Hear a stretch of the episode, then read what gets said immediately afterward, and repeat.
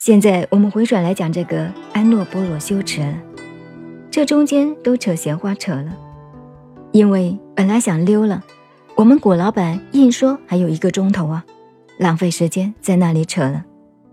不过你要参，我的话不是空话哦，里头都有东西的。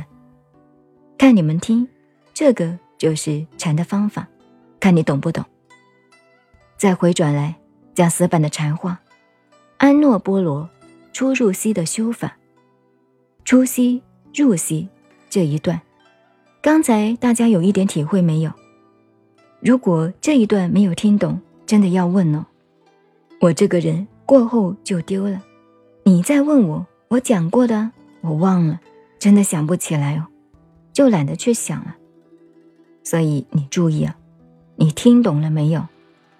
安诺波罗，假使你把这个修好了，出入息修好了，八处的反应的作用马上出现了，身体的变化就很大了。可是你不要给身体拉去走了，身体上感受都不是，所以叫做属随。随则做两种解释，一是跟到出入息。知道在进出、出入之间，第二随就是任由它去，一呼一吸，可是头脑清清楚楚的。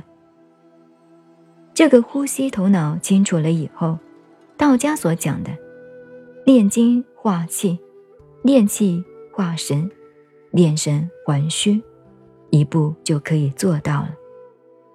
这是一条路线就可以达到的。安诺波罗有如此的神妙，佛法任何的修持没有这个法门的神妙。那么为什么讲到这里？你回转来看，昨天讲到佛为南陀所说入胎经，这个胎儿在娘胎里头能够成长，就靠这个安诺波罗的功能，七日一个变化，所以叫大家认住一个息，不要光听啊。这个真要去理解它，要去体会它。